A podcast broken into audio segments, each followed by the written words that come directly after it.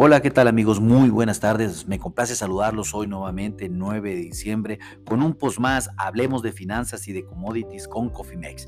En esta ocasión queremos compartir con ustedes el resultado del informe de Luzda de la Secretaría de Agricultura de los Estados Unidos en términos de inventarios finales mensuales y lo que tiene Estados Unidos en trigo, maíz y soya y también una perspectiva global, un inventarios a nivel mundial, pero sobre todo también muchísima atención en Brasil y Argentina. Bueno, les comento que el informe de los inventarios finales para los Estados Unidos en maíz eh, fue de 1.257 billones de bushel, para soya fue de 0.220 billones de bushel y para trigo fueron de 0.571 billones de bushel.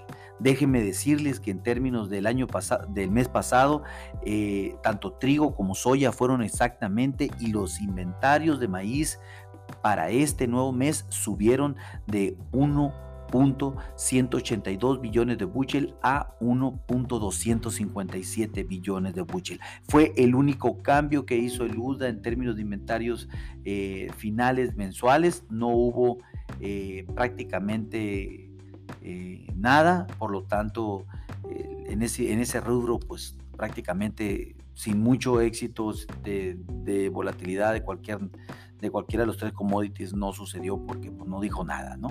El maíz pudiese haber sido un poco bajista, pero en este momento todavía cotiza un centavo a la alza, entonces realmente no afectó muchísimo eso. En inventarios finales a nivel mundial, eh, para maíz, los inventarios están en millones de toneladas, es 298.40 millones de toneladas. Para soya son de 102.71 millones de toneladas y para trigo son de, de 267.33 millones de toneladas. Déjenme decirles que el mes, el mes pasado eh, se reportaron inventarios finales de 300.76 millones de bushel contra 298 del maíz de ahora a nivel mundial. En términos de soya, eh, se informaron prácticamente los mismos y en términos de trigo también prácticamente el mismo nivel. Por lo tanto, no hubo muchísimo, muchísimo eh, información también a nivel mundial y ya entiendo ahora por qué obviamente ese inventario adicional en Estados Unidos que creció el maíz eh, pues obviamente se compensa con esta baja a nivel mundial, por eso que compensó el incremento de los inventarios en Estados Unidos. En términos de la producción en, Argentina, eh, para maíz se estima 55 millones de toneladas, para soya en 49.5 millones de toneladas.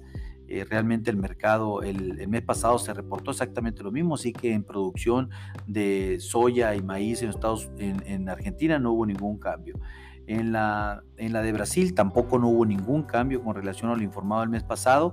Eh, maíz 126 millones de toneladas y soya 152 millones de toneladas.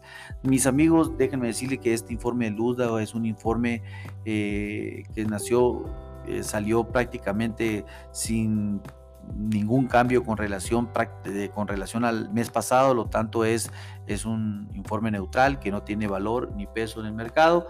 Por lo tanto, en este momento les, les informo que maíz está subiendo un centavo por bushel para su cotización a marzo del 2023 en 6.43 centavos por bushel. ¿Qué está haciendo la soya a marzo? La soya marzo está cayendo 7 centavos por bushel para una cotización de 14.83 centavos por bushel. ¿Qué está haciendo los futuros de trigo a marzo? Están cayendo 13 centavos por bushel para una cotización de 7.33 centavos por bushel. Mis amigos del mercado afectándolo en el trigo, afectando a la soya, pero no al maíz. Eh, a, eh, les, a, nombre de todo el equipo de Cofimex, le doy las gracias por su atención. Les recuerdo, activen sus estrategias de administración de riesgos porque lo peor es no hacer nada. Pasen buena tarde. Hasta luego.